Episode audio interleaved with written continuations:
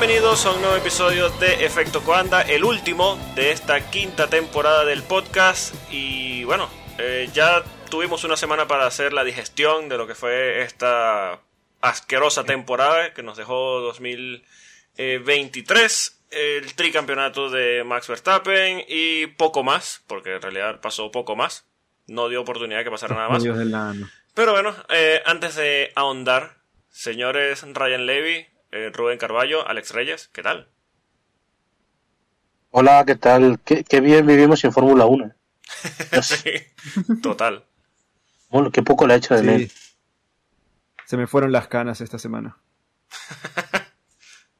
Hello, buenos días, buenas tardes, buenas noches a los que nos acompañan en este episodio y en el final de esta quinta temporada del podcast. Pues sí, una temporada de Fórmula 1 que se terminó de ahí y por fin me pude levantar un domingo y decir no tengo que estar pendiente de nada.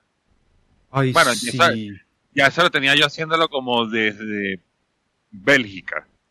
Bueno, vamos, a sincerarnos, esto es efecto Coanda. Si estás hablando de, de, nosotros, eh, yo creo que los domingos nos paramos como que, bueno, hay algo que hacer, no, pero bueno, vamos a grabar. El señal de eso es que ha sido que trabajar con menos, con menos podcast. No, no, lo que pasa es que al, principio de temporada uno siempre, bueno, pendiente de la carrera, vamos a ver qué va a pasar, que es el otro. Ya cuando llegamos a Bélgica, como que mm, yo veo los resúmenes en YouTube. Es que en Bélgica ya era eh, Max matemáticamente campeón. Sí, bueno. Claro. Ya por allí, qué maravilla de, temporada, ¿no? Pero bueno. Eh, también, os digo, también os voy a decir que el principal problema de la Fórmula 1 este año no ha sido Max Verstappen.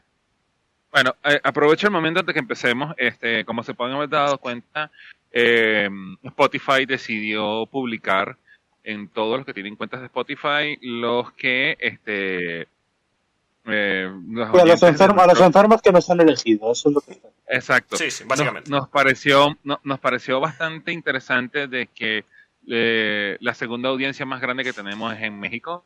Eh, a mis hermanos mexicanos les mando un abrazo, pero igualito lo vamos a seguir cagando a palos a Checo.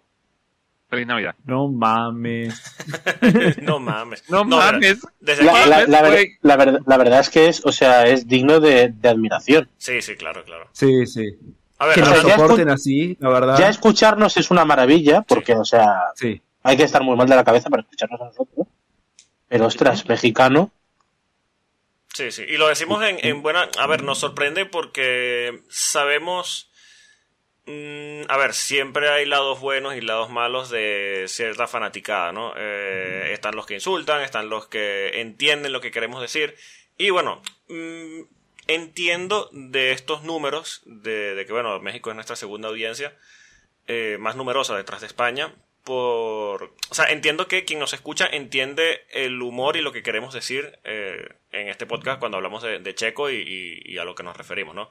Decimos muchas cosas en serio, eh, yo creo que, todos estamos claros y entiendo que quien nos escucha está claro en esto, en todo el tema de, Checo Pérez. Hay grandes problemas eh, que son difíciles de tapar.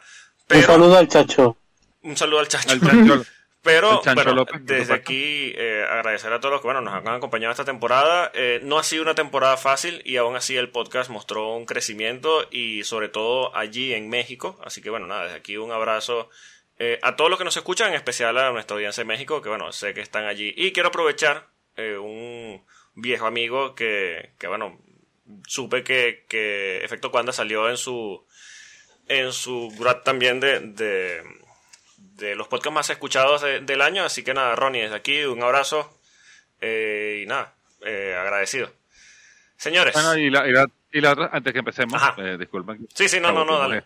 Dale que estamos sentimentales. Sí, sí, sí, sí. Bueno, y la, otro, la otra sorpresa que le tenemos a nuestra audiencia es que todos estamos firmados para la sexta temporada. Por supuesto, por supuesto. De momento.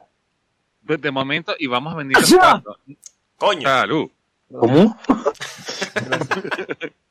¿Cómo Vamos a venir los cuatro y no como cierto CEO de cierto podcast en cierta isla del Caribe que decidió retirarse. Podemos seguir. Bueno. ¿Qué, ¿Qué podemos decir?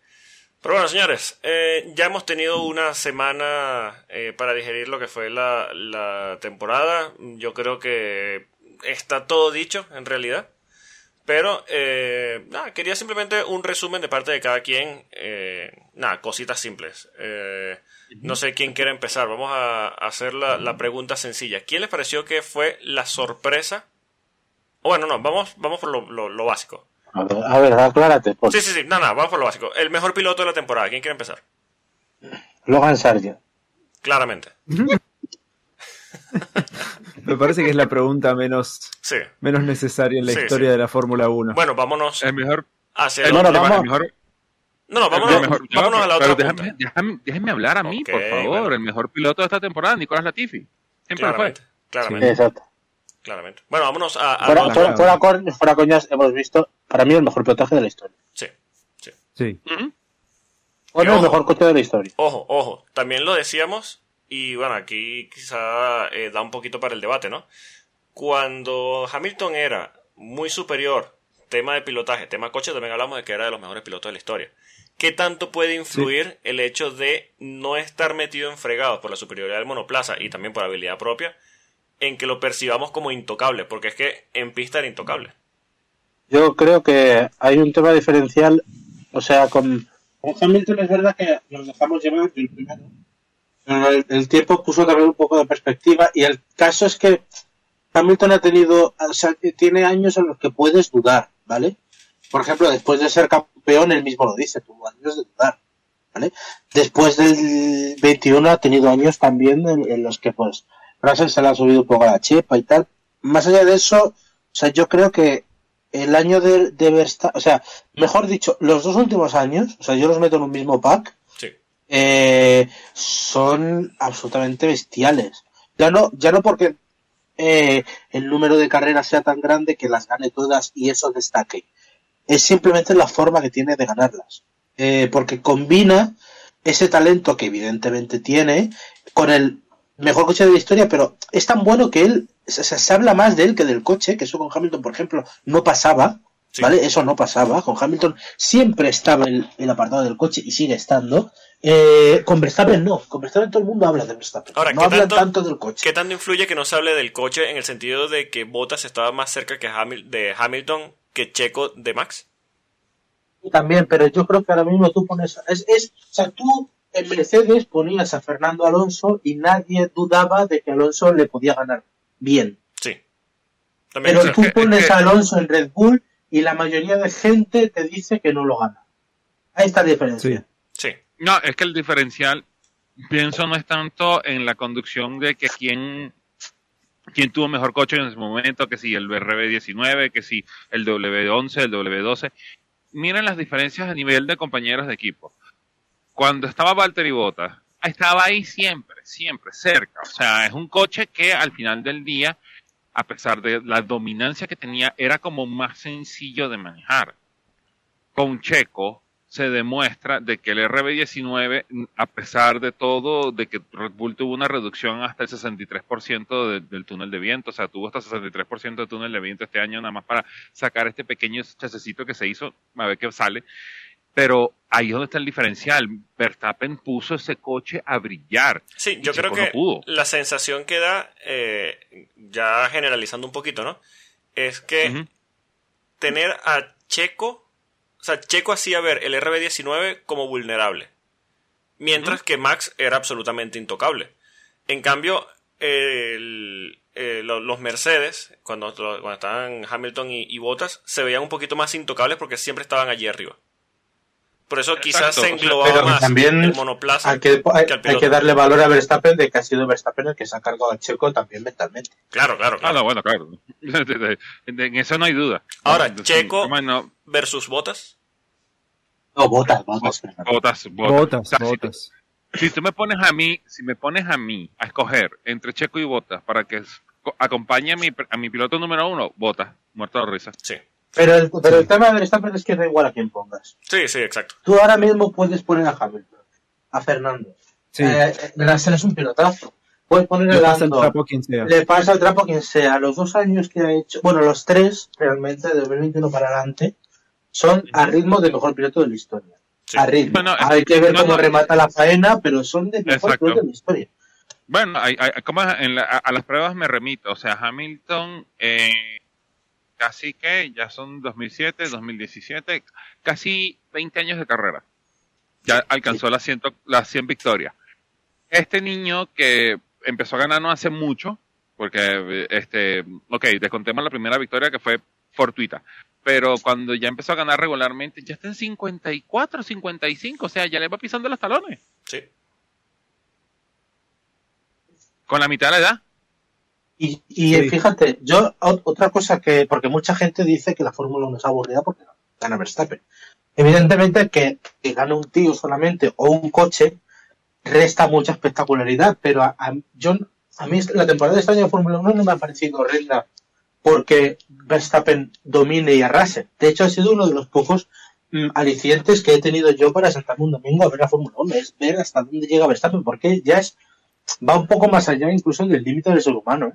Es que incluso es, hasta un poquito de morbo, porque tú dices, quizá, o sea, voy a ver esta carrera en la que este tipo claramente va a dominar, pero ¿y si comete un error? ¿Y si este es la carrera en la que se estampa? Y no lo comete. nosotros veíamos las temporadas de dominación de Hamilton y sin embargo lo que importaba más allá de quién ganaba también era todo lo que pasaba atrás. Onda, no es que esta temporada se arruinó porque ganó Verstappen. Sí, sí, claro, claro. Eh, esta temporada se arruinó a pesar de que ganó Verstappen. Exacto. O sea, el problema, el problema, es que detrás no ha pasado absolutamente nada, pero, claro, pero a mí lo que me pasa es que yo ver a Verstappen es, eh, a mí me, es de los alicientes que tengo. Ya no porque pueda fallar, que también, sino por el hecho de decir, a ver hasta dónde llega. No, no, es que ni sí, Sí, la pone re dura, está bien. Sí. Exacto. Exactamente. no, no, no, ya, ya, ya, ya, Ryan, Ryan, Ryan, con calma. O sea, uno, ya, ya uno puede decir. No, no, lo, escúchame, lo, lo, he dicho perfectamente. Yo no lo yo sé, yo, no, yo, no te estoy, yo, yo, no te estoy excusando. Yo lo que te estoy diciendo es que, aparte de eso, una de las cosas por las cuales uno veía esta temporada no era para ver si, si, que era súper dominante. Ya uno lo veía por modo por morbo, de decir, esta es la carrera que Verstappen de verdad la caca. No. Okay. Sí, sí, sí. Vamos a la siguiente, vamos a la siguiente, vamos a la siguiente. Tú dices, bueno, quizá en esta se vaya a equivocar. Y no, el tipo no se equivocaba. Y bueno, al final. Mm, eh, es un poquito lo que decía Ryan. Quizás es la pregunta más innecesaria de la temporada. Pero bueno, eh, había que hacerla. Mejor piloto, consenso general, Max Verstappen. Y yo creo que, a ver, a menos que seas mexicano, un saludo a nuestro amigo mexicano, eh, la respuesta va a ser la misma. Sí, sí. faltado después de... Sí, amigos, les, vamos a seguir pegando. Yo lo siento, pero esto es así. Esto es efecto. No, exacto. Lo, siento que sean los segundos mejores escuchas del podcast, pero le vamos a seguir pegando. esto es así, esto es así. Ok, eh, nos vamos al otro lado del espectro. Peor piloto de la temporada. Esteban Ocon. Sí. pero esto es el que peor. No, yo creo que no. Me encantaría decir Ocon, pero estoy yo voy a decir probablemente Lance Stroll. Exactamente. Bueno, uh, no, yo, bueno, yo, estoy con. Ya va, ya va. Yo, yo, bueno, el voto decisivo lo tiene, lo tiene este Polo, pero yo estoy de acuerdo con lo de Lance Stroll. Me puse a sacar cuenta en estos días. Eh, la cantidad de puntos que tuvo Alonso fueron 206, ¿no? Sí. Y ahora no me engaña y la cantidad de puntos que sacó Lance Troll fueron como 28 o 29, algo así. O sea, Si, de, verdad, este, si de verdad le, le hubiera hecho el matching de puntos que sacó Alonso con, con Stroll, este, a lo que más o menos sacó Alonso en este momento, te puedo haber dicho que eh, Aston Martin terminaba segundo en el Mundial de Constructores. Segunda, segunda. A pesar del bache que tuvieron después del parón de verano. exactamente. Entonces, a mí me encantaría decir Ocon también, pero sí, vamos a, vamos a dejarnos de pasguatadas. Es este. Eh, es Stroll. Sí, yo también pienso. en cuanto... claro, Checo. Sí, sí, y entiendo por dónde vas. Ahora, estás diciendo que el, peor piloto de la temporada es el subcampeón. Y entiendo perfectamente por qué lo dice. Ahora, el tema de Stroll, y yo estoy de acuerdo en Stroll, pero pero eh, tomando en cuenta, a ver, él empezó la temporada lesionado y todo lo que tú quieras, el tema de la mano, bla, bla, bla.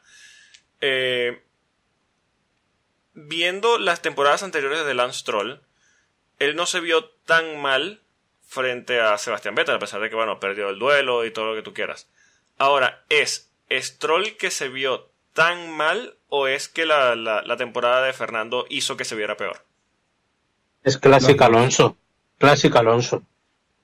Stroll, ha hecho literalmente la misma temporada que siempre. Eso, Con la diferencia de que antes Aston Martin cometió una cantidad ingente de errores con Vettel, más allá de que Vettel estaba más cerca de Kobayashi que de su propio nivel. Sí. ¿Vale? Eso, eso por supuesto, pero es que había muchísimas carreras que Aston Martin le destrozaba a Vettel y Stroll estaba, acababa delante por alguna razón.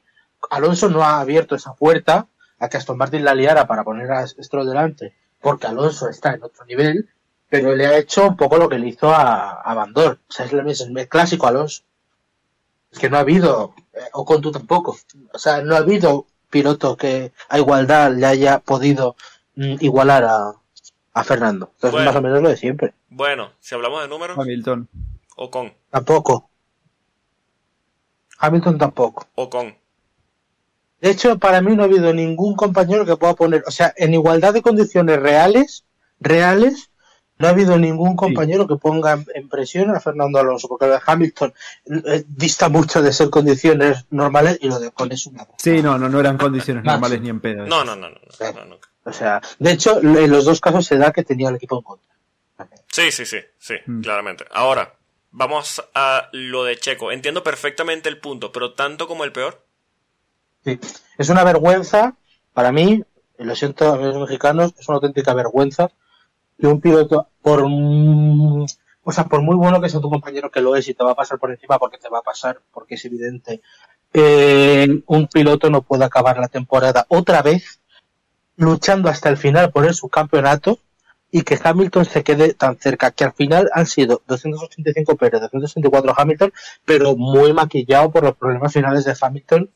Pero realmente tú analizas la temporada la anterior y esta y Hamilton merecía quedar por delante. La realidad es una vergüenza. si, Hamilton no lo hubieran, si a Hamilton no lo hubieran descalificado, eso, exacto, adelante.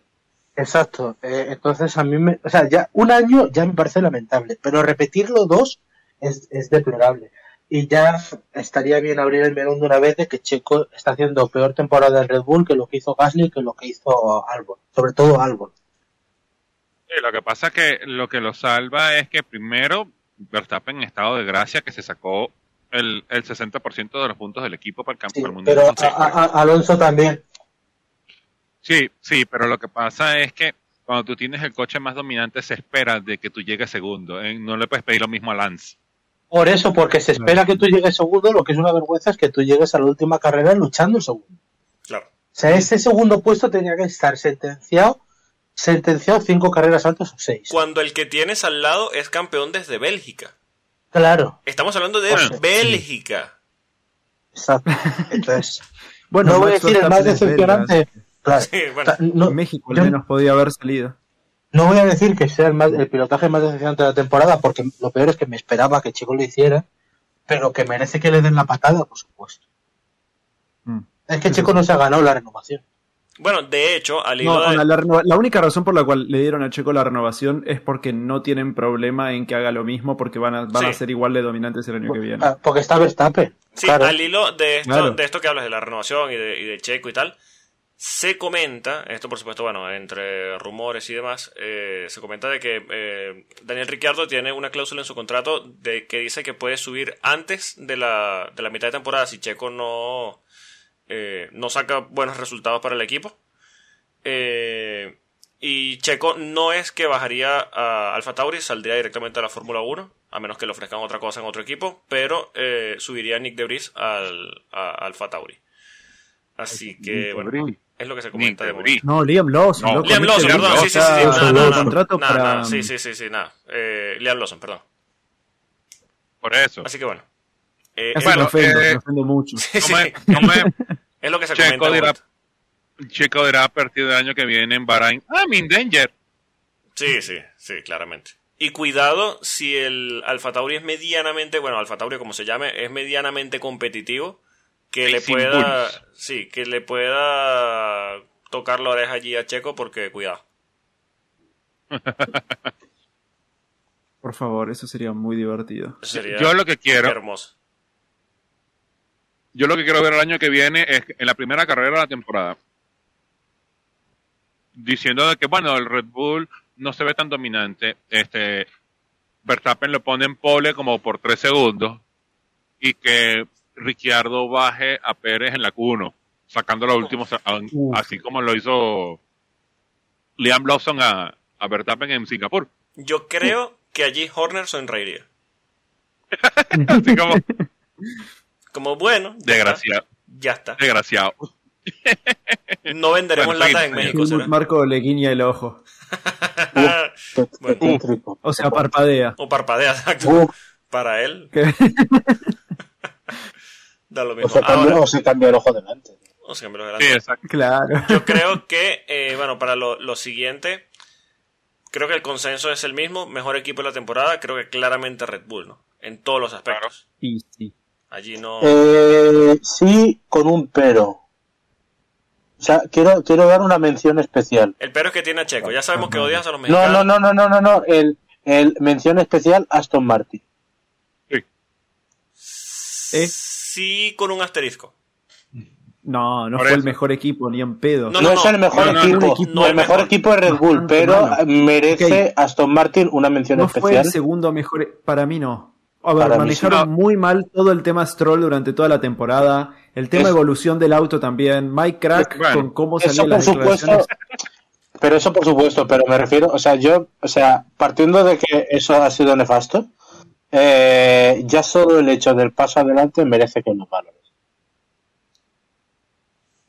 A mí me parece, ahí, a ver, Bueno. cuando eran eh, Racing Point, cuando eran eh, Force India y todo este tema, de hecho lo conversamos aquí en varias oportunidades, cuando ellos tenían la oportunidad de luchar adelante por posiciones importantes, se ponían nerviosos, no sabían qué hacer a nivel estratégico y, por lo general tomaban la decisión equivocada, la cagaban, hacían una ferrada y terminaban perdiendo grandes oportunidades. Mm, Yo creo que en esta temporada a Aston Martin en general se le vio esa madurez en general eh, respecto a poder luchar por posiciones importantes, sobre todo, eh, y bueno, claramente llevados de la mano por Fernando Alonso, que le sobra experiencia en esas posiciones. Pero, a ver, para mí claramente no es el mejor equipo. El mejor equipo yo creo que fue Red Bull en todos los sí, aspectos. eso en temas estratégico, en temas de, de, bueno, dominio, en temas de, de- de todo. Eh, hasta en política dentro de la Fórmula 1. Eh, Es lo más importante. Sí, exacto. Yo creo que Pero- sí hay que mencionar a, a Aston Martin, tomando en cuenta cómo estuvieron la temporada pasada, el salto adelante que dieron en esta. Es cierto que tienen muchos lunares dentro de esta temporada que eran mejorables, pero yo creo que también es un tema de inexperiencia. Vamos a ver cómo asumen este salto de cara a la próxima temporada. Y bueno, ya esto ver, dirá si, están en menciones el próximo, próximo año. pues. Yo lo que creo es que, si bien para mí no fueron el, el segundo mejor equipo, porque Red Bull es indiscutido primero, para mí, sin lugar a dudas, fueron el equipo más mejorado en comparación al año pasado. Eso, pero año. indiscutible. Sí, sí. La Eso. sorpresa del Pero no fueron el segundo mejor. Para mí, el segundo mejor equipo, honestamente, fue Mercedes. McLaren. Sí. Bueno, ¿Cómo es? m- bueno, Pasen- cuidado. Pasen a la, ya, ya, ya. Pasen a la siguiente pregunta que yo quiero soltar la bomba aquí. No, no, no, no. Vamos a terminar aquí. El segundo mejor equipo, para mí, entiendo lo de Mercedes y tiene bastante lógica y peso. Pero ¿y McLaren? McLaren es el mejor equipo. El segundo mejor equipo puede. Sin duda. Sí, Porque es Mercedes. Mercedes ha vuelto a fallar en lo mismo, es McLaren. Sí, Eh, Es verdad. que- mira, Sí. yo lo que, lo que pasa con Aston Martin es que, o sea, yo le, le- le valoro el, el paso adelante, o sea, que casi se hayan marcado un Brown a principios de año es una locura. Sí. O sea, es que eso, o sea, hacerlo de forma consciente, como ellos lo, lo más o menos lo sabían desde, desde el principio, cuando ya se decía que éramos el resto lo que no queríamos tener nada, eso, es- eso es bru- brutal. Sí. Yo lo resumiría como no se puede permitir otro año como este de, de- de tener una evolución tan mala, eh, pero el paso adelante es ultra remarcable. O sea, con eso me refería. sí, sí. Dicho eso, lo de McLaren, eh, aparte de que lo han vuelto a hacer, porque llevan 3 o 4 años ya haciendo lo mismo de empezar mal y Sí. acabar muy bien, Sí, sí. lo de este año pasa a todos los niveles. Todos. Sí. Lo de McLaren fue una salvajada. Ahora, Reyes, ¿quieres pasar Sí. a decepción o peor? Peor equipo. Bueno, de una, peor equipo. Reyes. No todos al mismo tiempo, muchachos. Ah, tú, tú, el que No, no, tú, tú, tú eres el que estás Ah, ansioso yo, por el, por el yo- peor yo- equipo. Ma- eso. ma- ma- maldita sea. Ah, yo, ok, bueno, peor equipo de la temporada, Ferrari. ¿Y, y, y la bomba dónde está? ¿Qué dicen ustedes? Mm, a ver, no sé si peor, pero sí está por allí. No, para, Para mí fue el peor Tuvieron un auto. No. No, para No, mí, Haas. O sea, no, no, no. Ferrari estaba mandada a llamar a ser la que le fuera a dar la pelea a este Red Bull, sabiendo de que tenían un coche medianamente decente, que se habían deshacido, desi- de- de- se deshicieron de, Deshecho. de, de- Gracias, pibe. Este, se, desecharon a, a Matías Binotto, reestructuraron, se trajeron a Frederick Wester, todo, todo estaba listo para que Ferrari volviera a subir a la gloria a buscarle pelea. No lo hicieron. Decepción. Bueno, la estadística te va a decir que Ferrari fue la que detuvo la temporada perfecta de, de Red Bull. La que evitó. No, la- la- ¿cómo es? La, la- la que evitó la temporada perfecta de Red Bull fue una iguana en, en, en Marina Bay. Sí, a ver. Pues, eh, Bueno, pasa que A ver, cuántos años. Reyes, yo para, estoy, estoy de Sí. acuerdo con lo que dijiste, pero es lo mismo que dijo, que dijo Rubén antes. Eh, dijiste decepción. Para mí Ferrari es la mayor decepción del año, eso sí, pero no es el peor equipo. Para mí el peor equipo fue Haas. Haas Pues arrancó eh, la temporada pasada con un año, con un auto que no era el peor y que tenía un, la verdad, podía haber sido evolucionado bien. Y este año no pudieron, el el año pasado se fueron para atrás y este año no hicieron literalmente nada en todo el año. Sí. Onda, en una temporada donde estaban todos tan cerca, donde hacer un paso era tan fácil, no pudieron hacer literalmente nada en toda la temporada. Con dos pilotos que, honestamente, me parece que es el mejor lineup que tuvo Haas en, en su historia con Nico Hulkenberg. que tampoco eh, era difícil. Tampoco Sí, era sí, difícil. claro. Pero terminar últimos en el Mundial, eh, en, en- cuando hubieron tantas oportunidades, tantas buenas clasificaciones, ya sea por estrategia, ya sea por porque... Sí, por bueno, la- los problemas de Magnus en el principio de temporada con la bandera de Albóndiga, pero eh, fue realmente desesperante como para, para, para, para ver a ese equipo. Eh, sí, fue, fue muy malo. Para mí, nada, no, no hay mucha discusión, pero... Pues yo tengo una opción para mí eh, que rivaliza. No sé si es peor, pero rivaliza. ¿Cuál? Alpine. ¿Alfa? Ah, bueno, sí. Lo de Alpine, es una otra decepción para mí. Alpine fue un Es que para mí es otra Pero decepción. que, pero que para mí eso ni es, no es ni decepción, o sea, me lo esperaba. Pero aunque me lo esperaba, o sea, es muy deplorable. ¿eh? Sí, es Sí, un descalabro absoluto. Sí, Alpine es que hizo, hizo lo mismo. Salvo que la diferencia entre Alpine y Haas fue que, que Haas se fue para atrás y Alpine medio que se quedó donde está siempre.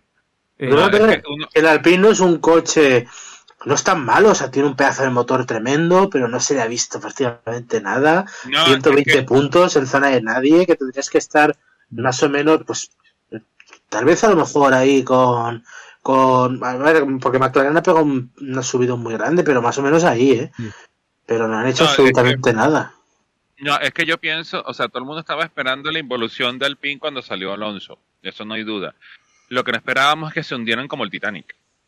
Sí. O sea, hundido, pero hundido, ni siquiera hundidos al fondo de la- del, del- al fondo de la tabla, sino que se quedaron ahí en tierra de nadie, no eran lo suficientemente rápidos para meterse arriba con, con, con McLaren, con Mercedes, con los demás, pero tampoco eran lo suficientemente rápidos para no estarse peleando con el William, con, con el Alfa Romeo. Entonces, Yo aprovecho para mandar un saludo a su Fufufu, que seguro que nos está escuchando. Eh, gran, gran bueno, persona. su- fu- fu- fu- Un saludo. que dijo que no entendía por qué, por qué Alonso se iba, bueno, que Alonso se iba claramente a Aston Martin por dinero y que, Sí. bueno, que, pero que ellos tenían la posición deportiva. Así que, bueno, un saludo aquí. Que los ordenadores no entendían por qué era tan rápido. Y Por que cierto, ya, Sí, que la edad era un problema. dice. Al, al hilo de esto, Sí, sí, por sí. lo que sea, Peter Griffin va a estar en, en Fortnite. Así que, bueno, En Fortnite, sí. Ah, bueno, lo que ya sea, que ¿no? lo mencionaron, bueno, yo creo que hablamos de, de peor y decepción a la vez, ¿no? O quieren dividir Sí. los renglones. De- bueno, lo, lo decimos para que quede, para que quede por escrito. Eh, para mí, decepción fue Ferrari y peor equipo fue Haas. ok. Entonces, yo corrijo. de, según lo que me explicó el señor Ryan Levy, entonces para mí la decepción fue Ferrari, pero el peor equipo de la temporada es Haas. Sí, sí, yo creo que ahí estoy de acuerdo. La peor es Alpine, para mí la decepción es Haas. ¿Esperabas más de Haas? Hombre, un poquito más, sí. Bueno, Al principio de temporada te lo pintaban un poco mejor. A ver, porque, a ver, la decepción evidentemente es Ferrari, pero cuando ya llevas 13 decepciones seguidas, ya deja de ser decepción. Claro, Entonces, ya- Deja ya de no ser lo pu- decepción. claro, yo no puedo catalogarlo como decepción. sí, yo quería ir Entonces, a- a- Alfa- bueno, te diría, bueno, a lo mejor más decepción incluso Alfa Tauri, ¿eh? Detrás de Williams, octavos, Sí. Alfa Tauri. Sí, sí. Echaron, a, ver, hicieron que Franz Tost te vaya. Sí, o sea, Bravo, yo- yo- bravo. tienes que ser Sí. malo, ¿eh? Espero que estén felices. Cabrones. ¿Cómo es? Ta- ta- ta- También, también dese- desecharon a, a Debris. Sí. Sí. Sí. Es que, es que Eh. eh, hemos, hemos pasado de largo una de las mejores declaraciones del año, que es la de no confío en mis mecánicos. Sí, sí, tremendo. Me Ay, dicen que Dios. va bien y aquí no funciona nada. Claro, lo, lo que pasa es que lo que pasa es que lo que Italianos. salva ¿cómo es? lo, lo que salva al Tauri de no ser la decepción del año es que repescaron a Daniel Ricciardo. Sí, sí, Sí, claramente. y que. Yuki Tsunoda se puso las pilas. Bueno, que le dieron y que le dieron una oportunidad a Liam Lawson y Liam Lawson vino a demostrar lo que vale, aunque nunca más se vaya a subir un Fórmula 1. Bueno. Bueno. Alguna exhibición Por hará, ahora. supongo. Sí, por, por ahora. Pero bueno, Pero bueno, eh, a ver. Equipo. Bueno, no. Piloto sorpresa y piloto decepción. yo el piloto- piloto de excepción lo tengo muy claro, ¿eh? yo, yo también. Yo-. Yo aquí lo, lo voy a decir. Piloto decepción para mí. A pesar de que quizás los números y, y tal no lo, no, no lo reflejen. Y sobre todo la posición del campeonato. Y como luchó, sobre todo en la última carrera. Para mí. Y de nuevo, quizás lo estoy, lo estoy diciendo desde el dolor. Charles Leclerc. Yo estoy esperando Mm, estoy esperando todavía esa temporada en la que uno diga, este tipo maduró. Sí. Sigue yo cometiendo- estoy de acuerdo contigo. Sigue Creo cometiendo que los mismos ya errores. se le pide, en cinco años se le pide haber dado paso. Como hizo Verstappen. Sí, exacto, exacto. A Max Sí. lo hemos visto crecer, es cierto que, y bueno, lo, lo hemos hablado en otros episodios, eh, quizá el luchar abiertamente por campeonatos te da esa madurez. Eh, Max se vio forzado a madurar en la lucha mano a mano con, con, con Hamilton, Hamilton. cometió muchísimos errores y bueno, al final entendió que tienes que tener cierto, o sea, amoblada la cabeza para poder luchar un campeonato. Eh, Charles ni siquiera ha tenido esa oportunidad, pero aunque el Red Bull esta temporada sí ha sido muy dominador y las temporadas anteriores el Ferrari se ha caído a mitad de temporada, como bueno, ya, ya nos tiene acostumbrados, eh, ha sido también por errores propios que él se ha caído de esas luchas. Así que bueno, para mí, piloto de excepción y tal vez porque por ser abiertamente ferrarista esperaba más de él, es Charles Leclerc. Eso te voy a decir una cosa, hemos dicho muchas veces que eh, la clasificación en Ferrari no reflejaba lo que había pasado durante el año, cuando Sainz acababa delante de Leclerc. Sí, Este año pasó al revés. Este año la clasificación de puntos no eh, refleja lo que ha pasado en Ferrari. Sainz ha hecho mejor temporada que Leclerc. sí. sí. Es que hasta la última carrera hubiera estado bien, pero en esa última carrera se medio se dio vuelta todo. Es que si no lo mata Ferrari estratégicamente en Abu Dhabi, Sí. es que Sainz termina por delante de Charles. Exacto. No, no, bueno. ¿Cómo lo hicieron? Mierda, eh. Tremendo. Increíble. Ah, es Ferrari. Es que ¿Qué quieres Fe- que- Ferrari, Ferrari destrozar a pilotos españoles en Abu Dhabi lo sabe bien. Ay, bueno, ¿Cómo es? ¿Cómo es? Bueno, lo que decíamos es pasaron, que estaban esperando el safety car, pasaron cuántos años, 13 años, hicieron el mismo error, 13 años un, Ferrari. un saludo a Vitaly Petrov que nos está escuchando. Exacto. eh, bueno, pero eh, ¿cómo es? No es culpa de él, pero bueno. Anyway. Sí, bueno. Pero ves lo que pasa, Eh, que con tantos años ya deja de ser. Exacto. Entonces, todos estamos de acuerdo que el piloto de revelación de este año es Oscar Piastri, ¿no? Sí, sí, Sí. no, No, completamente. No, No. Yo me esperaba exactamente lo que ha hecho Piastri. Entonces, como me lo esperaba, para mí. Bueno, bueno, bueno. Me imaginé No, no, que yo me alguien, esperaba- alguien yo- iba a decir algo así, me lo imaginé. Yo me es que yo me esperaba exactamente lo que ha hecho Piastri. Piastri es un piloto Ya, ya, ya, va, ya, va, ya, va, ya, va, ya. va. Top, top, top, top. Yo top, solo les pido, ya, perdón, perdón, Reyes, perdón, perdón, perdón. Yo solo les pido guarden en su memoria actualmente y también quien nos escucha esto que acaba de decir Rubén, que él se esperaba esto de Piastri. Ok, sigamos. Hay una factura De hecho, allí. de, de hecho te voy, no, no, de hecho te voy a decir más. No, no, no, hay una Si factura McLaren- allí. No, no, no, no, no, no, no. Si McLaren, si McLaren le da un coche, Piastri en tres años es campeón del mundo. Mira, hay una Es un factura. pilotazo brutalísimo. Yo te lo digo Sí, porque sí, hay sí. una Y- factura, Y en Rubén. cuanto ha tenido un coche, eh, lo ha demostrado. Y ha habido Ok. días que ha estado mejor que, que, que Lando. Yo, fíjate que yo defiendo mucho a los pilotos rookies, aunque empiecen mal, como ha sido el caso de Sargent. Yo soy de la escuela clásica, que piensa que a los pilotos rookies hay que darles dos años para sentarse, Sí. porque creo que si no, no, no es un proyecto. Y creo que, por eso creo que Sargent merecía ese segundo año, aunque habrá, hay muchos que piensan que no. Pero con, mm, o sea, la- es- esos pilotos que tienen esa prisa, mm, que ya lo demuestran desde el principio, esos son los que están tocados. Y Sargent, Ok. está- o sea, y Oscar está tocado. Sí. Está Ok. muy tocado. Ok. Ok, ok, ok. Entonces, Piloto la- de excepción mío, Nick Debris. Nadie se acordó de Nick Debris, ¿eh? bueno, Eh, ¿por qué será? ¿alguien se- Bueno, la yo, pregunta yo quiero, entonces- perdona, yo quiero eh, explicar el mío, eh, que Russell que hecho una temporada dantesca. Ah, no, bueno, que- lo, lo, lo de Russell es horrible. Horroroso. Horrible, horrible, horroroso. Fíjate, horrible, fíjate sí. que lo dice, que lo dice hasta él, eh. Sí, no, por eso. Pero yo le, yo le doy puntos porque él mismo se da cuenta que tuvo una temporada horrible. O sea, coño. Sí. O sea, bueno. Ahora, Pero lo- ahora mi pregunta. Sí, sí, Ajá, sí. nosotros, ah, nosotros, nosotros estamos hablando de Debris como mejor piloto de la temporada, por, o sea, como revelación de la temporada. Mi pregunta. No, Debris, decepción. no. No, Decepción. no, no. No, no, la decepción no Piastri, Piastri quizá, no no Debris. Piastri. Piastri, Piastri, ok. Ajá.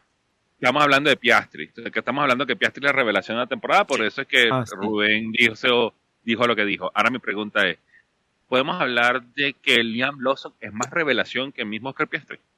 Es que para mí es el piloto revelación, Lawson. Porque yo, cuando, o sea, ya en Japón, yo jamás me esperaba que ver a Lawson en un Fórmula 1. Jamás. Pero que encima lo hiciera bien, eso es increíble. Ujú. A ver, Yo si lo, nos- iba, lo, iba, bueno. lo iba a dejar desierto, pero me quedo con Lawson. Bueno, ahora sí puede seguir, señor Polo. Sí, a ver, si hablamos de revelación como piloto que quizá, que puede ser también eh, piloto sorpresa, quizá. Eh, por el hecho de que, bueno, piloto de que tú no esperabas algo y al final te sorprendió, sí, seguramente Lawson, teniendo en cuenta que, bueno, aquí incluso lo hemos dicho, incluso antes de que Piastri llegue a la Fórmula 1, habíamos dicho que era un tipo súper interesante y que iba a hacer cosas muy interesantes en la Fórmula 1.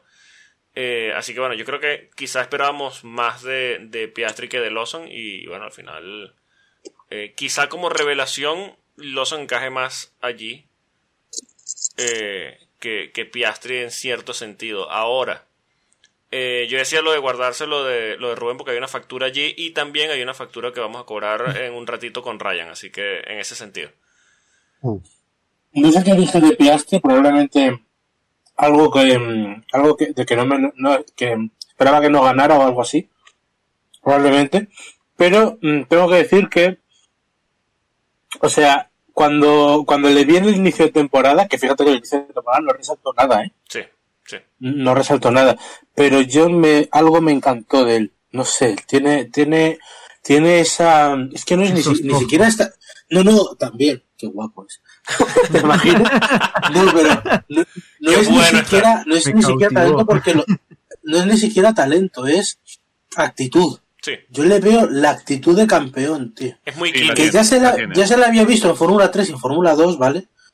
Pero, pero no sé, yo me esperaba que le iba a costar más de salida Pasa que, 1. pasa que uno está acostumbrado a que llegan estos rookies a la Fórmula 1 y, ok, tú les ves quizá esa actitud que tiene Piastri ahora mismo en, en las otras categorías, en Fórmula 3, Fórmula 2, los ves así fríos, calculadores y tal, pero cuando llegan a la Fórmula 1 que cumplen su sueño, los ves abrumados. Entonces cambian la actitud, Mm. los ves allí como que se sienten chiquititos y tal. Este no. Este ganó No, una eh, carrera sprint hecho, y de- dijo, ah, bueno, dale, sí, seguimos. De, de hecho, a Sargent, eh, lo dicen en Williams, que lo que le pasó es que él se pensaba que era más fácil. Sí, claro, claro. Y, y ahí se Sí. pegó el golpe. Entonces yo con, Sar- o sea, con Piastri, O sea, yo que, por él pensaba que lo podía hacer, pero, pero no sé, tenía la, tenía un poco de miedo de que, el- de que el- su primer tal en Fórmula 1 se llevara el golpe. Porque esto es- ha pasado con muchos rookies últimamente, pero no, ha sido de, de la cosecha distinta. Y, y con lo que le he visto este año, de verdad que lo pienso, ¿eh? Eh, eh, si tiene coche, eh, le, pues, le veo candidato a campeón. Sí. Sí, yo creo que sí. O sea, ahora, fíjate, le veo capaz de dar el paso de Leclerc antes que Leclerc. ahora. Sí, sí, estás, estás hablando de Leclerc, pero tiene al lado a Lando. ¿Lo Imagínense capaz lo de que dar? hubiera sido, imagínense lo que hubiera sido Piastri en Alpine. Uf, Uf. qué desastre. Bueno, No es que no estaría, hubiera perdonado nunca a sus estaría Nunca. opacado por la, la incompetencia del equipo y hoy estaríamos diciendo, mira, quizá Piastri es la decepción, así que... No, Sí. ya, ya, ya, tuviera, ya estuviera la campaña de Phil Piastri. Ahora, Rubén, tú dices que ves a, a Piastri quizá capaz, con un coche eh, capaz de dar el paso de, de madurez antes que Leclerc, y yo también lo veo, pero tiene al lado a Lando. Es que te iba justo a decir, llevamos, llevamos años diciendo, ¿y cuál será el, el, el piloto que tenga al lado Lando que pueda? Y si es este, Sí, el claro, que le puede poner en problemas, porque Lando hizo 6 segundos lugares esta, esta temporada. y sí. Entonces, eh, ¿quieren ocupar otros renglones? ¿En qué sentido? Eh, No sé, ya cubrimos eh, mejor equipo, peor equipo, eh, mejor piloto, peor piloto. a, mí, a, mí me, a mí me gustaría darle un apartado a Williams. Sí, sí, sí, sí, sí, Sí. sí. Yo Pero creo sí. que... Qué buen año para Williams que merecido. Sí. Ya les hemos vuelto a ver ahí. mira, 25 si no hubiera no sido por Aston. Martin, si no hubiera sido por Aston Martin, el premio del más, el, el más mejorado, por mucho se lo llevaba Eh, Williams. sí, sí, totalmente. Ahora, la posición Porque que tiene... Yo creo que mejoraron incluso más que McLaren. Sí, mejoraron una barbaridad. El hecho de ya a final de temporada estar constantemente en Q3, incluso con Logan Sargent. Coño, Es un montón. sí, sí, sí. Una, una barbaridad. Ahora, eh, sí, cl- claramente Williams mejoró bastante, pero de cara al... Bueno, no sé si decir corto, pero al mediano plazo, ¿podrán retener a un tipo como Albón? No, yo no creo. Mm, Hay que ver qué pasa la temporada que viene. Si siguen creciendo así, yo creo que sí. Eh, pero si medio que se nivelan y... Pasa que también Albon... Yo al único lugar donde lo vería Albon moviéndose en, en el futuro cercano sería quizá a Alpine, quizá a Aston Uf. Martin. Eh, entonces, al, eso, si Williams mejora un poco más, ya sería más un paso, verti- un paso horizontal, digo. Ahora, volvemos a caer en el terreno que nos encanta de los y sí. Pero, sale Checo. Eh, se retira Ricciardo porque, bueno, sabemos que... que, que- No, no van a volver con, no va a volver con Red Bull. No, no, no, no, no. no, no, no, Carlos, Carlos se va a Audi. No, no, no. Sube Lando a Red Bull. McLaren va por Albon. Hmm. Albon Piastri. Mm. Mm. Y eso suena muy bien. Al- a lo mejor ese asiento le interesa a Leclerc. Mm, No, no, pero Leclerc tiene no, contrato de no. 17 No. años. ¿Y qué, ¿Y qué? ¿Los contratos se rompen hoy en día tan fácil? No, pero es que pa- pa- pa- eh, o sea, Bueno, Leclerc también tiene hay- que salirse del cáncer de Ferrari si que estar- quiere tener carrera. Hay que estar muy claros. A lo- ver, lo tenemos, mucho- tenemos todos claro que aunque, que aunque renueve, eh, No seguramente el propio Leclerc incluya una cláusula de que si se- hay una vía de escape se pira de ahí. Sí, de Tenemos rendimiento. todos claro. Sí. Claro, sí, lo que Sí, pasa sí, es que sí. después yo me acuerdo que, es el, que él es el predestinato y bueno. No, pero también hay que tener claro lo mucho que le excita a Zach Brown romper contratos. Así que. Correcto. Así que por Es está peligroso. podemos comprar ese contrato, sí. Vamos. Vamos. Oiga, oiga, Zach, pero tiene ya die- 17 pilotos firmados. ¿Y qué más da, maldito sea? Pero que yo quiero 18, maldita sea. Lo que lo quiero. Yo quiero 18, no jodas. Hasta que no tenga 33 no paro, dice. ¿Cómo? me repite el numerito, por favor. ¿Me me repites? 33. Literalmente Oprah, ¿eh? Sí, Everyone sí. get a contract. Sí, horrible. ¿Cómo es? El, eh, por cierto, eh, muchachos, antes que sigamos adelante, eh, este, este es el dato inútil de esta semana. Ah, muy Hay un bien. dato inútil. Ahí dato inútil. Qué maravilla. Sí, sí, hay un dato inútil. Este, este creo que es el dato más inútil de esta temporada. Este es el mejor podcast que existe. Lo que está- ¿Cómo es? Sí, por supuesto. en este- eh, de esta quinta temporada del podcast, este es el episodio número 33. Ah, mira. ¿Cuánto? ¿Cuándo? ¿Cómo? 33. ¿Eh? Sí, me repite el numerito 33. repite, Ahora sí, 33. puedes continuar, Polo. Episodio número 33 de la temporada y con ese terminamos, así que cuidado. Ajá. Ojo. Fernando Alonso, campeón del mundo 2024. Coño. Se firma aquí. Y sí. Obvio que sí. Eran Inters. Lo- oh, Eran Inters, la concha de madre, eran Inters. Bueno, Eran Inters, pero sí, bueno. Lo ponemos en las predicciones de la próxima temporada. Hablando de predicciones. Ay, aquí vamos, señores. ¿Quién, la- ¿Quién la ha liado más este año? Yo creo que yo. Mira, hay una. No, no, no, no. Es que mira, lo, por, por la razón que sea, lo hicimos en orden y, y empecé yo. La primera mía es de las peores cosas con diferencia que se han dicho en este podcast. Que se han Ahora. dicho en este podcast. ¿no? Sí, ahora. Ay, no. Todos la hemos liado. Gana Ferrari, dijo. No, no, no. Es que ni te A- imaginas. a- a- ahora a ver cómo se, se excusa cada uno, claro. No, no, mira, Sí, es sí, que sí. yo, y, y se lo decía, para que nos escuchen, se lo decía a los chicos antes de empezar a grabar, no hay piedra lo suficientemente grande en este mundo para yo meterme debajo. Por- como A empecé... ver, no has, no dicho que Ferrari iba a ganar el mundial. No, no, no, no. No, no. eh, es más, es más, yo no me recuerdo, yo, yo no me recuerdo que fue lo que dijo el señor Polo, pero después que lo dijo en el chat privado de nosotros de WhatsApp, yo dije, o lo sacas al aire, o lo voy a poner en loop durante toda la temporada. Pagamos publicidad en YouTube solo con esa frase, Bien, para que aparezcan todos los, Sí, sí. los, los videos recomendados. perfecto. Miren, la verdad yo estoy entrando acá completamente a ciegas porque nosotros terminamos de, de grabar y yo pasan, no sé, 20 minutos y me olvidé absolutamente todo de lo que hablamos. Sí, sí, sí, sí, tal Así cual. que- Sí, Y esto lo grabamos, y esto lo grabamos en febrero, o sea, Sí, y créeme que entrar a ciegas a esta parte es lo mejor. Sí, hay que recordar de que el señor eh, Levi sufre del síndrome de Dory, así sí, que sí, exacto. el Sí. síndrome de Dory. Pero bueno, vamos, vamos a empezar. Voy a poner, eh, cada uno hizo tres, o sea, para, para que nos entendamos. Al principio de temporada cada uno hizo tres predicciones absurdas, ¿ok? Eh, absurdas dentro de lo que nos podía presentar la, la temporada según lo que vimos en pretemporada. Tres cada uno, Rubén hizo cinco, porque bueno, es Rubén. Pero, eh, No, me, de eso sí me acuerdo, me dijisteis, "Ah, ja, ja, ja", que yo hice, pues no tengo miedo a nada, pero así me va. No sé, bueno, para no esperar más, vamos de- directamente a, a las predicciones. Eh, como hicimos cuando grabamos, eh, voy a empezar con las tres mías. Eh, y bueno, vamos eh, opinando según cada una. Voy con la primera, Dios mío. Ruegos y preguntas. Sí, la primera que es la que, bueno, considero que es la peor de las, de las que dije. Y bueno, creo que es lo peor que he dicho en este podcast, pero bueno, ahí va. Adelante. Eh, la primera ya la había comentado, el tema de que McLaren termine detrás de Alfa Tauri en el campeonato.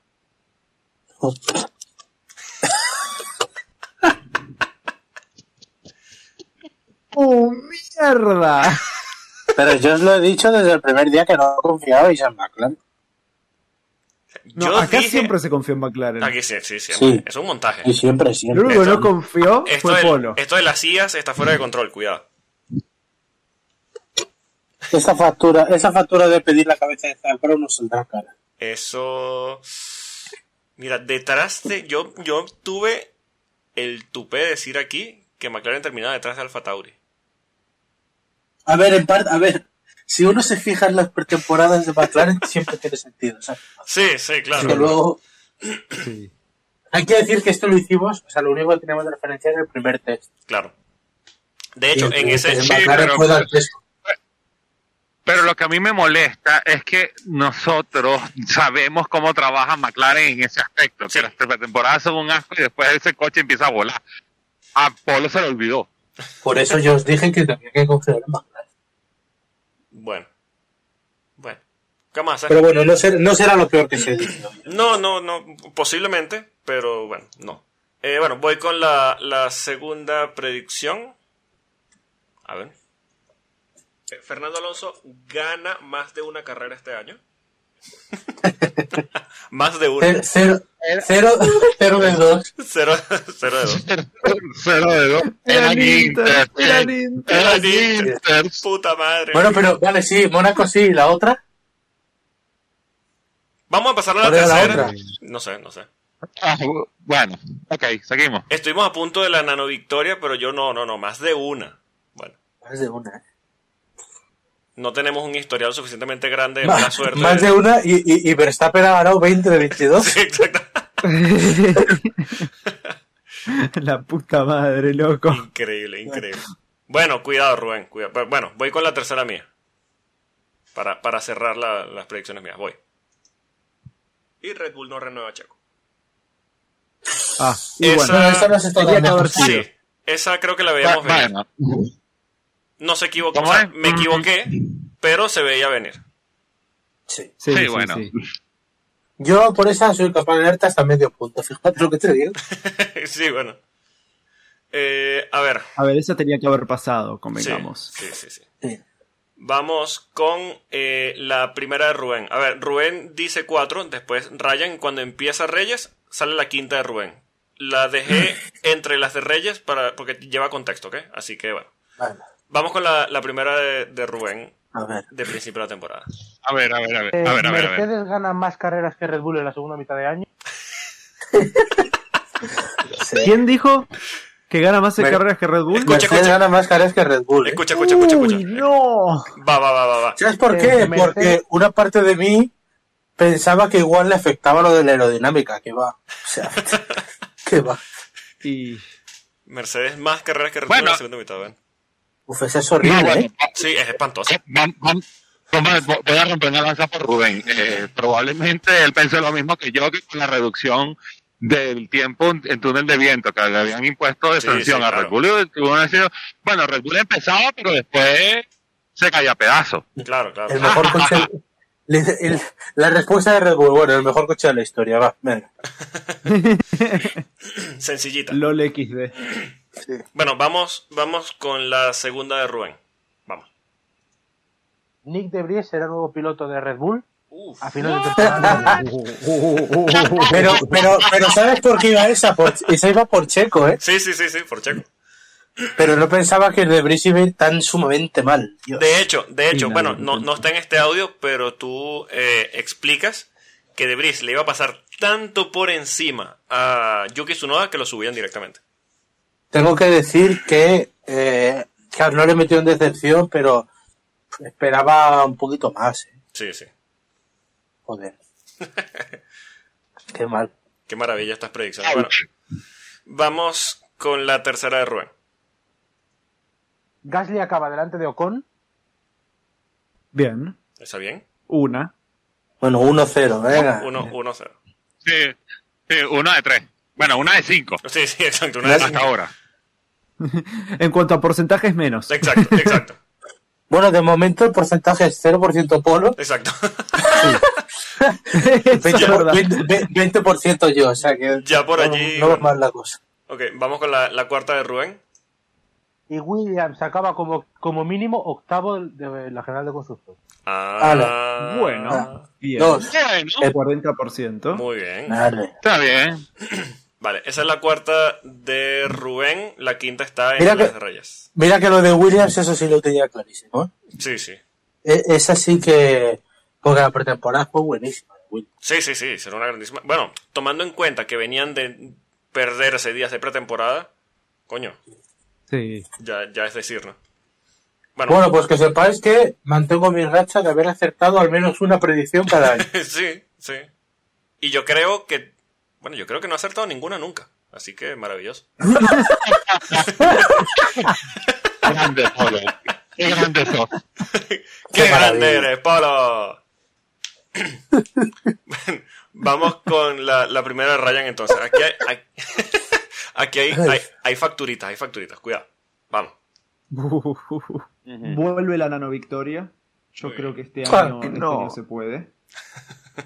Eran Inters. Era Inter. Pasa que eso, más que predicciones, eran deseos. Sí. Bueno, que sepáis que es va- verdad. Tres, cuart- no, o sea, tres cuartas partes del podcast le compró a Fernando la enésima, la enésima bomba de humo. No, no, no, te digo ya que es todo el podcast, así que Ah. vamos con la segunda de Ryan. explota Alpine y uno de los, de los dos pilotos se va o para el año que viene o antes de fin de temporada. Bueno, Con lo que Bueno. vimos en Australia, me lo creía. Exacto, es me- me- media verdad. Sí, sí.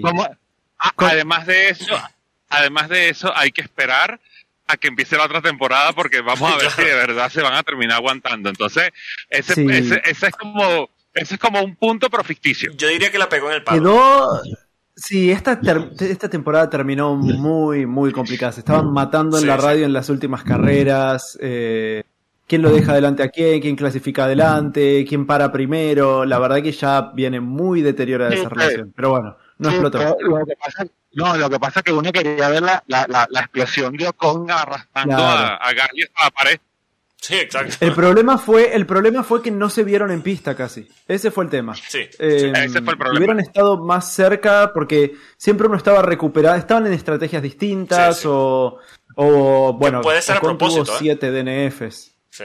Que puede ser a propósito que los metan en estrategias distintas para que no se encuentren, sabiendo que si se encontraban era Australia. Claro, claro, sí, sí, sí. Y aparte, bueno, 5 segundos para Ocon por respirar muy fuerte, así que también Sí, eso, eso ayudó a Gasly.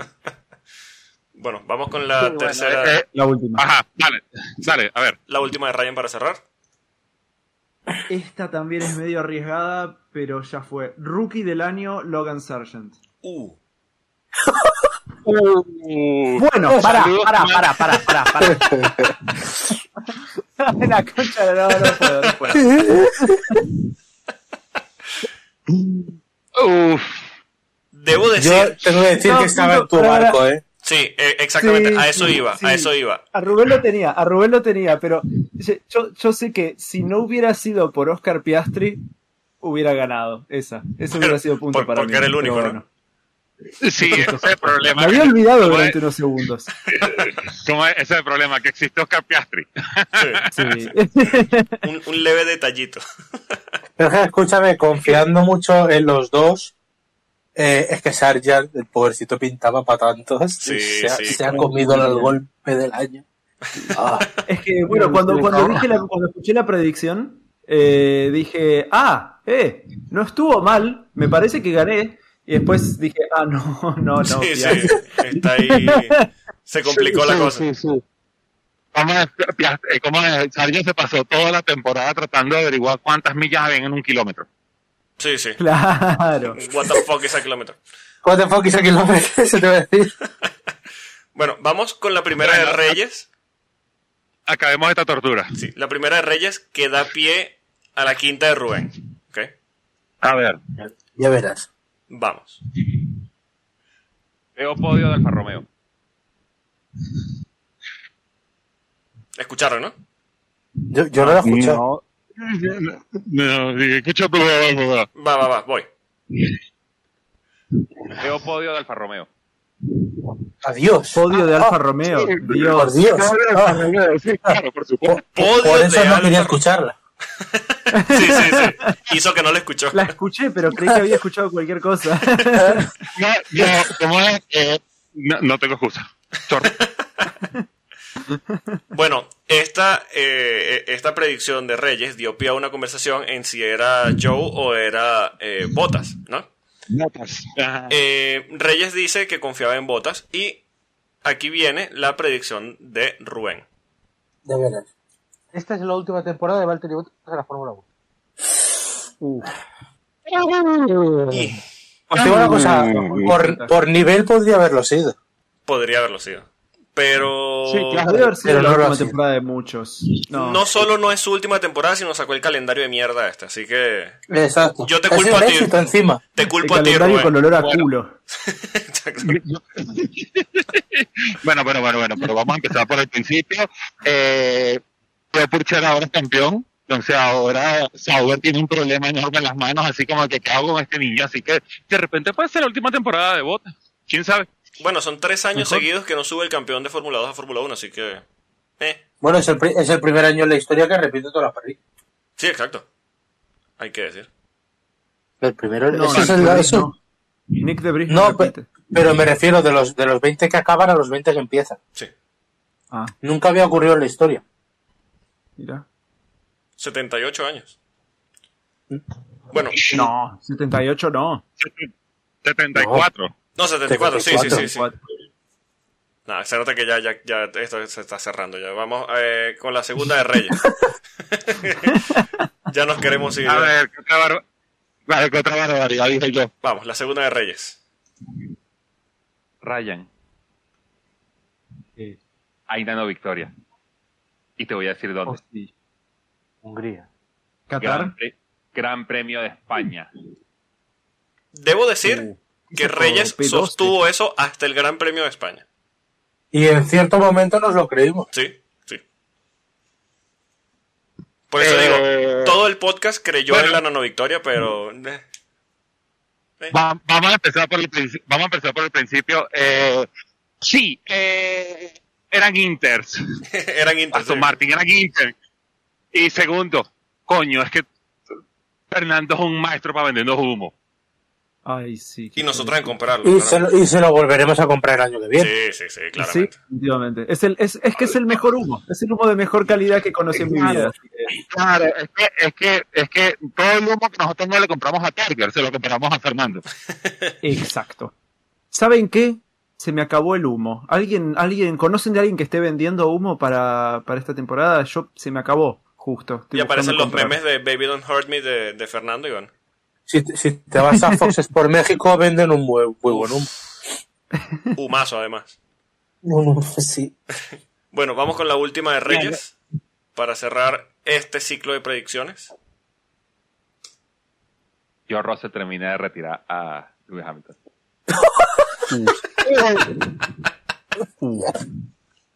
Adiós.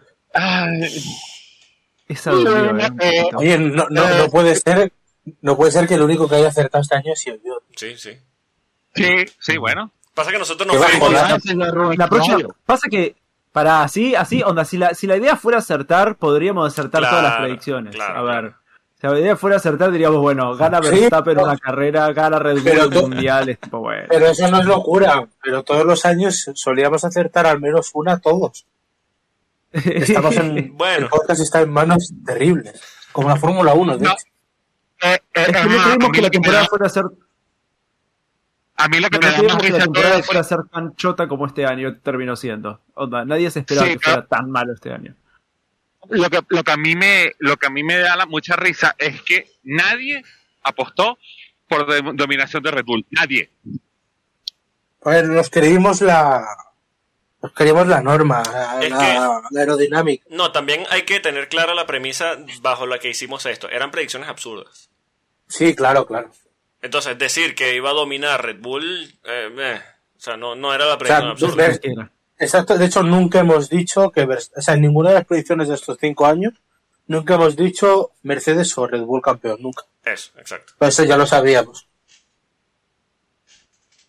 Pero bueno, muchachos. Bueno, estuvo interesante igual. Estuvo, sí, sí, estuvo, estuvo buena y, y bueno, vamos a ver qué, qué viene en la próxima temporada. Lo que sí les digo, para poner las cosas un poquito más interesantes, y esto, bueno, no se los había comentado a, a ninguno antes de grabar ni nada, el próximo año, todo el tema de las predicciones que hacemos, eh, las porras que hacemos antes de cada carrera, van a sumar puntos para un campeonato interno.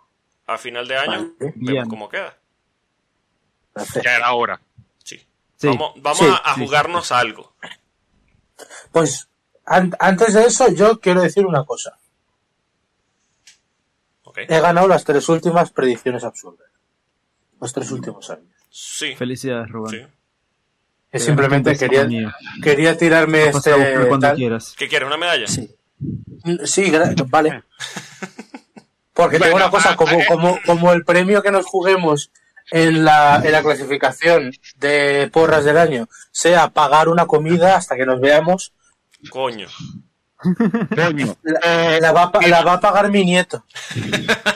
mira eh, ok Rubén te entiendo y aquí tienes tu premio te va a dar una asesoría te va a dar un masterclass eh, Alberto Fernández. Disfrútalo.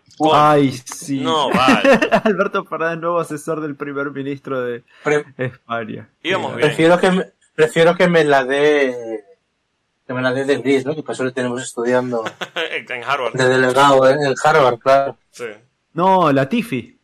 También. No, y de Bris, de los Bris, dos, los dos, sí, sí. Los dos. ¿De Brice también? Sí, Eh, sí, sí. ¿Cómo, administración de empresas o algo así. cómo cae el nivel en Harvard? Qué no? grande. Lo que era quien te ve y quien te ve, quien te veía y quien te ve. Bueno, de hecho, eso se empezó a contaminar desde que Toto Wolff dio una masterclass allí en Harvard. Sí, sí, sí. Ahora, como es Harvard, ahora como lo que era antes. Hay Ahora que, de- cualquier chuma puede entrar. hay que decir, Por- que, ya que hablamos de Chusma y Toto Wolf, qué tipo tan imbécil con todo el tema de Michael Massey. Sigue con lo suyo. Sí. Lo superó el tipo. Lo, lo decimos porque, bueno, salieron unas declaraciones que dio eh, antes de terminar la temporada, las, las publicó Motorsport eh, hace un par de días, eh, que, bueno, le preguntaban de nuevo sobre las declaraciones de Ben Sulayem, que decía que si tiene la oportunidad y ve una posición abierta dentro de, de la Fórmula 1, que no cierra la puerta a volver a contratar a Michael Massey. Y, y bueno, la Toto Wolff dice que no quiere darle ni un minuto de tiempo a ese imbécil que se equivocó. No quiere darle un minuto de tiempo. No quiere darle un minuto de tiempo mientras continuamente tiene el nombre de Michael Massey en la boca. Y entre las sí, nalgas. exactamente. Pero bueno, Hay que decir que el, que el 24. premio a las mejores declaraciones de la semana se las lleva Kubica. Sí. sí, por supuesto. Sí, sí. Yo lo mandé por el grupo y ustedes me reclavaron todos. Son unos caretas, pero bueno. No, no, no, no. Yo, yo, yo. O sea, yo después lo repasé por otro grupo y me dijeron, maravilloso. Es que es verdad, es verdad. Es fantástico. Para, para la gente que Pero no lo por- sepa, dijo Kubica esta Sí. semana que correr en la Fórmula E era como tener sexo con una muñeca hinchada. Yo no veo dónde está la mentira en esa declaración. No, No, no, sé, yo nunca, nunca, lo, nunca manejé un Fórmula E ni Sí, bueno, e- exacto. tuve sexo con una muñeca inflable, así que no sé. Bueno, pero eh, están la- la- las comparaciones, ¿no? Digo yo. Por lo menos a, Sí, ni- sí, a- a sí. nivel visual, tú algo así te imaginas. Ah, no. sí. Eso es hermoso. Que ubirse con una muñeca inflable, sí, sí, sí. Bueno, A saber, a saber con qué mano la maneja. cuidado con la mano cambiada. Esa mano cambiada está peligrosa, pero... Esa, esa mano cambiada, claro. Eso tiene que ser complicadísimo en su Uf. caso. Uf, Tiene aditamentos. Ah. no podía menos, mal que poca, menos, menos mal que poca gente llega hasta aquí. Sí. No, no, no. no. Qué peligro. Por favor, por favor, que nadie le vaya a dar una mano. Nadie. Sí. Ay, Dios. Bueno, a- hay una cosa, por cierto, escuchando, perdón. hay una, hay una cosa que no hemos hecho este año. ¿Qué será? De ponerle nota a la temporada. Bueno, sí. Ah. sí. General. A ver, eh, voy a empezar yo porque Primera sí- pregunta, ¿la, la aprobáis? No. Yo No. tampoco. Para Eh, mí, de- sí. depende, depende con qué sistema. A ver, No, no, de uno- 0 a 10. Sí, De 0, de cero a 10. De 0 a 10. Sí, sí, sí. Tomando en cuenta que 5 es una temporada promedio, para mí Ujú. esta es un 3. Para mí también. Para mí es Cuatro. un 4. Vale, explicad vuestra respuesta. Tuvimos, a ver, si bien fue una temporada Ryan, bastante Ryan, chota, Ryan, Ryan, Ryan, Ryan, Ryan. No le des vuelta. acá estoy. Puede haber El sido peor, puede haber. Sí. No, no, no, no. No, no. Puede haber sido peor. Pueden haber sido 22 victorias de Red Bull. Bueno, Pues para mí eso subiría la nota. pasa que lo- no, no la hizo mal el dominio de Red Bull. Claro. No, para mí el hecho de que Fernando haya tenido tan buena temporada medio que subió. Si, si hubiera sido directamente como cuando, como cuando Aston Martin empezó ya con las peoras, ahí hubiera sido un 2. Un 2. Pero sí. La verdad que la, la- la alegría que nos dio la primera mitad de temporada y hasta los podios al final, para mí levantaron un poco. Que hay que poner en contexto, ¿no? Son 8 podios de Fernando con Aston Martin. Sí, Un tercio. Es una animalada. sí. Sí, sí, Bueno, por, por, eso. por o sea, fin, por fin ha superado a Kimi Raikkonen, que era un crimen contra el automovilismo. Sí, por favor. En la primera carrera igual lo superó. No, no, la que es esta. Estaba a cinco podios. Estaba a cinco podios. Ah, yo creo que estaba a uno cuando empezó la temporada. No, uy, no, no, no, no. Estaba a cinco y, y se lo Bueno. cargó. Menos mal. Y menos mal, sí. Yo creo, yo, yo sinceramente creo que esta ha sido la peor temporada de Fórmula 1 desde 2005. Que 2005 en España es una temporada muy idealizada porque, claro, ganó Fernando el Mundial. Claro. Yo esa temporada me, me la he visto seis veces ya y es horrible. O sea, no tiene nada. Mónaco es de las mejores y Que ya es decir. que ya es decir muchísimo. Es una temporada dantesca y yo no recuerdo la temporada peor. Porque lo que pasa en el medio, aparte que no llama nada la atención, es simplemente un, un desfile de DRS. La Fórmula 1 ya, ya lo veníamos viendo en los últimos años, pero para mí esta es la confirmación de que ya se ha vendido completamente al DRS. Ahora, una po- un poco Eh. una alegría de tísico, ¿no? Eh, nos podemos plantear o alegrar muy entre comillas que es difícil que la próxima temporada sea peor. Bueno, ten, cu- ten cu- ten cuidado. Ten cuidado con lo que dices. Mm, Exacto. Exacto. La, la Fórmula 1 no promete, amenaza. Entonces, Eso es una frase muy, esa es una frase muy buena, ¿eh? sí, sí, es, es que es la realidad. O sea, eh, y, y, a ver, lo hemos dicho y quizás se puede tomar eh, en tono de broma, pero tiene, o sea, eh, eh, en la frase lleva una verdad muy profunda el hecho de que es un deporte tan horrible que nos encanta. Sí. Yo creo que nada describe a la Fórmula 1 mejor que esa frase. Un deporte tan espantoso que nos encanta y bueno, no, no podemos dejar de verlo al final porque bueno, eh, eh, es lo que tenemos eh, la máxima categoría, entre comillas y tal, y en realidad, bueno, nos regala temporadas como 2021 que lo convierten en el mejor deporte que existe sobre la faz de la Tierra, así que bueno. ¿Qué podemos Yo, la- hacer? yo la verdad es que te- lo veo, le veo a la Fórmula 1 ahora mismo a corto plazo, le veo mala solución. Porque lo que venía a, a erradicar este nuevo reglamento, que era el aire sucio, ha vuelto. Sí, Eh, y no ves en mitad de parrilla un movimiento, porque a ver, McLaren, sí, pero es que mm, McLaren yo creo que se va a quedar, o sea, si sigue la, la línea que está siguiendo, yo creo que se va a quedar entre medias de Red Bull y el resto. O sea, no va a haber una batalla real. Y luego por detrás, es que yo las carreras ya las veo como un ejercicio de ordenación.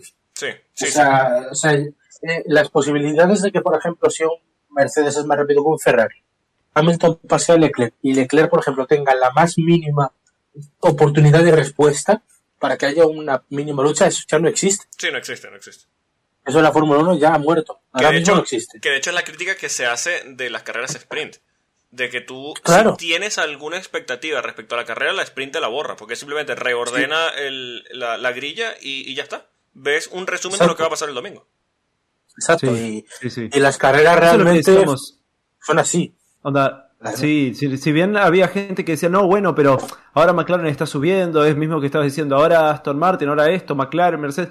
No hay ninguna pelea en pista, no hubo una pelea en pista en toda la temporada. Ahora, Fue para- tipo Para englobar, Verstappen y quien clasifica adelante termina adelante y listo. para englobar un poquito lo que estamos diciendo. eh, sabemos que comercialmente ahora mismo la Fórmula 1 está en su mejor momento, quizá histórico. Eh, Sí. pero Por a ahora. nivel, a Hay nivel que ver si esto se puede mantener. Claro, claro, Claro, digo comercial a- actualmente, ahora mismo. Pero a nivel deportivo, ¿se puede hablar de crisis? ¿O estamos siendo un poquito dramáticos tomando en cuenta de que venimos también de unas cuantas temporadas bastante asquerosas? Yo creo que está siguiendo un poco el guion de lo que son los cambios de reglamento. O sea, a excepción de, lo que vimos en 2009, que 2010 fue un muy buen año, y 2012 también, eh, el resto del cambio de reglamento normalmente son así, al principio es horrible, y luego se va asentando, y cuando se va asentando y es muy bonito, lo cambian. Porque ya están intentando arreglarlo de años anteriores. Sí. Entonces esto es un poco así. El problema que yo le veo a esto es, o sea, a corto plazo es muy difícil de solucionar porque los coches ser más pequeños y más ligeros y eso se está planeando para el siguiente cambio de reglamento. Se va a arreglar. Sí. Ha- Harán seguramente un cambio de mitad de reglamento, eh, como siempre, pero es muy difícil de arreglar. eh, porque generar batallas en pista ahora mismo es, es muy difícil. Yo creo que, a ver, se podría avanzar, tal vez quitando el DRS y que al menos lo que veas en pista tenga un mínimo de mérito, ¿no? No, sacás Eh. el DRS y nos morimos todos, Rubén. Claro. Pues yo lo, yo lo, yo lo veo una buena solución. El porque, tema está en que la porque Fórmula 1 a es muy mí es que un adelantamiento hoy en día te- no te dice prácticamente nada. Yo Pero prefiero que, fíjate las- mira, las yo, prefiero como- una carrera, Pero, pero yo prefiero una carrera de 10 adelantamientos, pero que los 10 sean peleados y que de verdad el que esté detrás, aunque sea más rápido, no tenga ayuda, a que de repente ya se encuentre la puerta abierta y sea simplemente ordenar. Pasa es que, Yo mira, creo que la se, se hizo un cambio de reglamento, perdón que te interrumpa, Rubén. Se hizo Sí, un cambio de reglamento eh, precisamente para fijarse a nivel aerodinámico, para eliminar el tema del aire sucio, porque el DRS se crea porque la, la, la, la- como digo, el efecto del aire sucio sobre el monoplaza de atrás era tan fuerte que tenían que buscar alguna forma de, contrarrestarlo y el DRS fue la, la respuesta. Fue efectivo tomando en cuenta ese reglamento. Ahora, hacen este nuevo eh, reglamento y lo, lo dijeron abiertamente, directamente desde la FIA. Eh, se va a probar estas primeras temporadas con DRS y si no hace falta, o sea, si ven que no, no es una herramienta que haga falta, porque estos coches evolucionan naturalmente al, entre comillas, no tener aire sucio o no tener tanto aire sucio, eh, se eliminaría el DRS. No es lo que se está viendo, más bien se está viendo que está volviendo el aire sucio y, y No, se es está que, es volviendo que la. Fórmula 1 va a seguir muriéndose en la independencia al, al DRS. Y el problema es que entonces ya todos los cálculos aerodinámicos que se están haciendo de ahora en adelante es tomando en consideración de que Drag Revolution System. Sácalo de un solo golpe y tú vas a ver cómo todos están perdidos. Sí, exacto. Yo creo que la Fórmula 1 se ha hecho demasiado dependiente del DRS Sí. y ahora mismo quitarlo, yo creo que va a convertir las carreras en, en un tren y, y al final, a ver, la Fórmula 1 lógicamente va a ver Pero- su producto amenazado, pero de manera dramática. Pero el problema es que ya son un tren. Ya solo un tren, pero a veces los trenes se pueden disolver. Ahora, si- Sí. si no, sería un tren que no se disolvería y que serían tipo Mm, 16 yo lo pre- autos perdiendo tiempo y, y Yo no prefiero. nada. Yo lo prefiero. ¿Saben Prefiero cuál es ver la una solución? carrera tipo Abu Dhabi, tipo, eh, tipo Imola, ¿vale?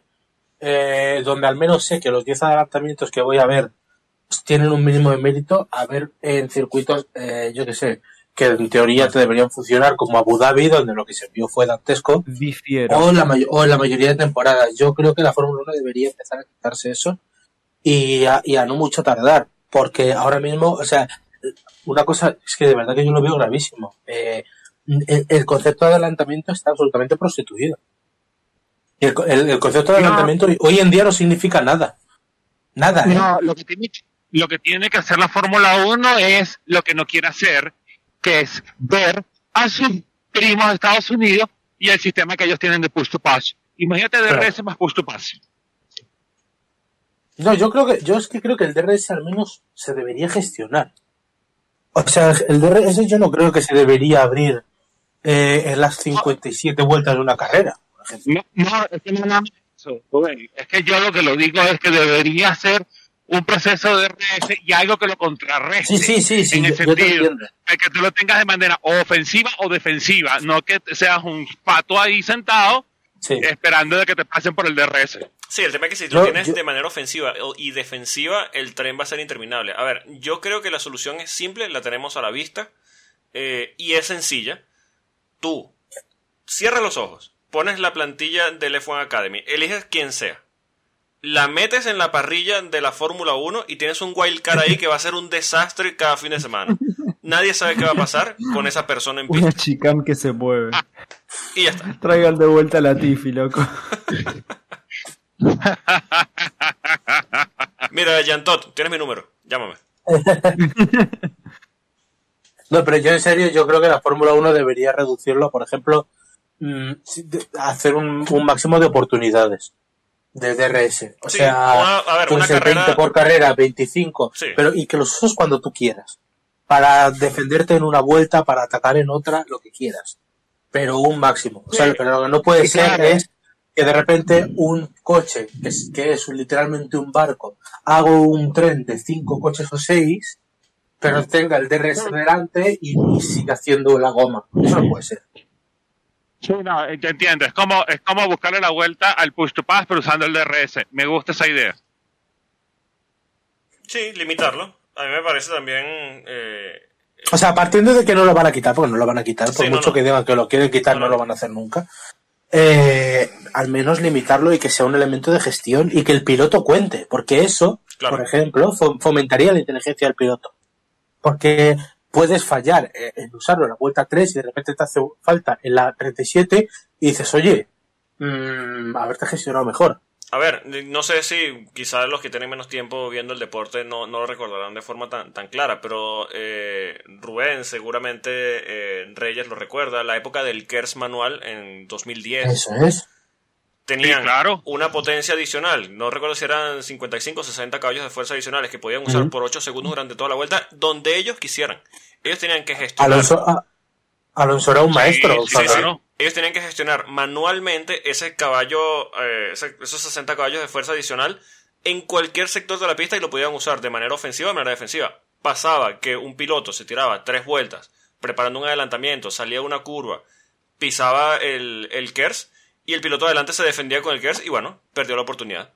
Entonces era una especie como, como un ajedrez eh, que, que se armaba allí y los pilotos tenían que gestionarlo. Había otros que llevaban dos vueltas defendiéndose y el de atrás venía preparando el adelantamiento y cuando quería adelantar ya el de adelante no tenía KERS suficiente para defenderse y se convertía como una especie de juego mental.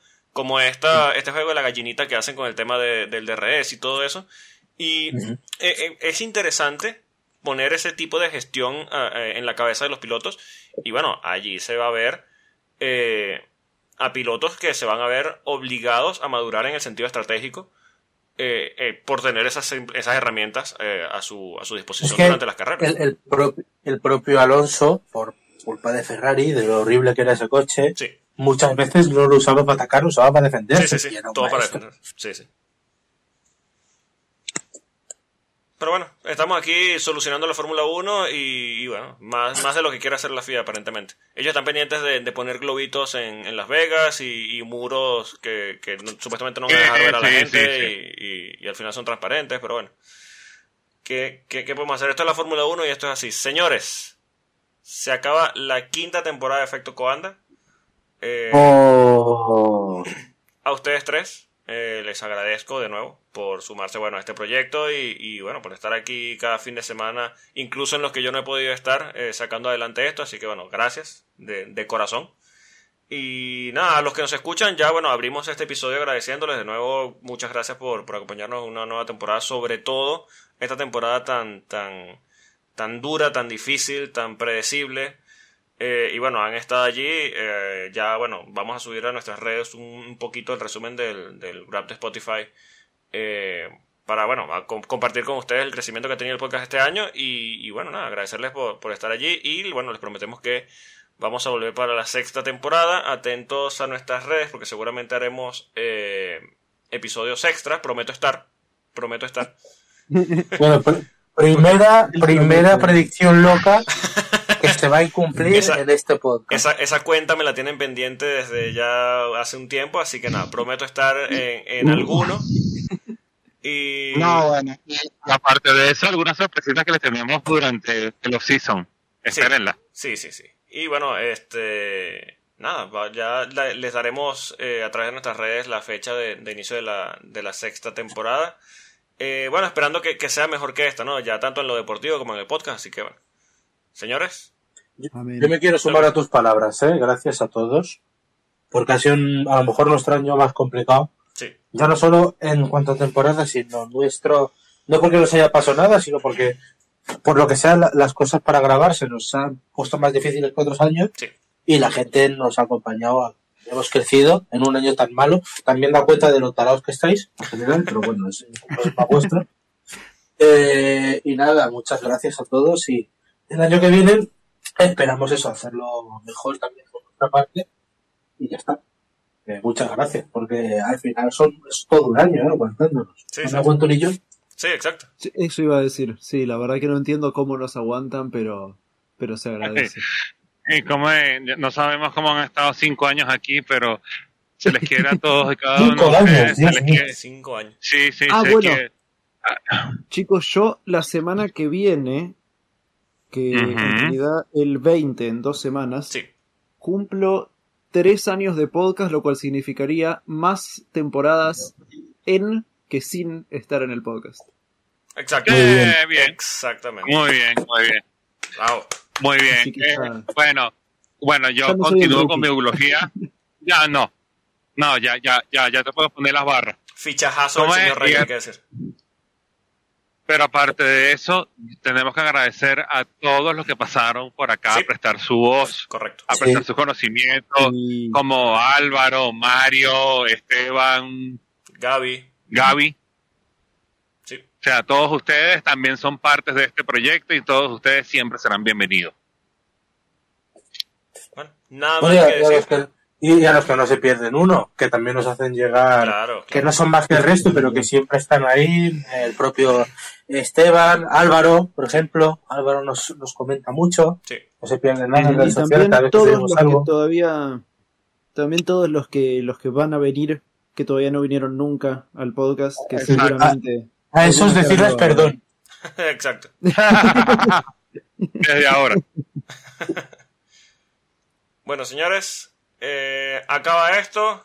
Ya no- nos pusimos lo suficientemente melosos, así que cállense la boca. Nos vemos el próximo año.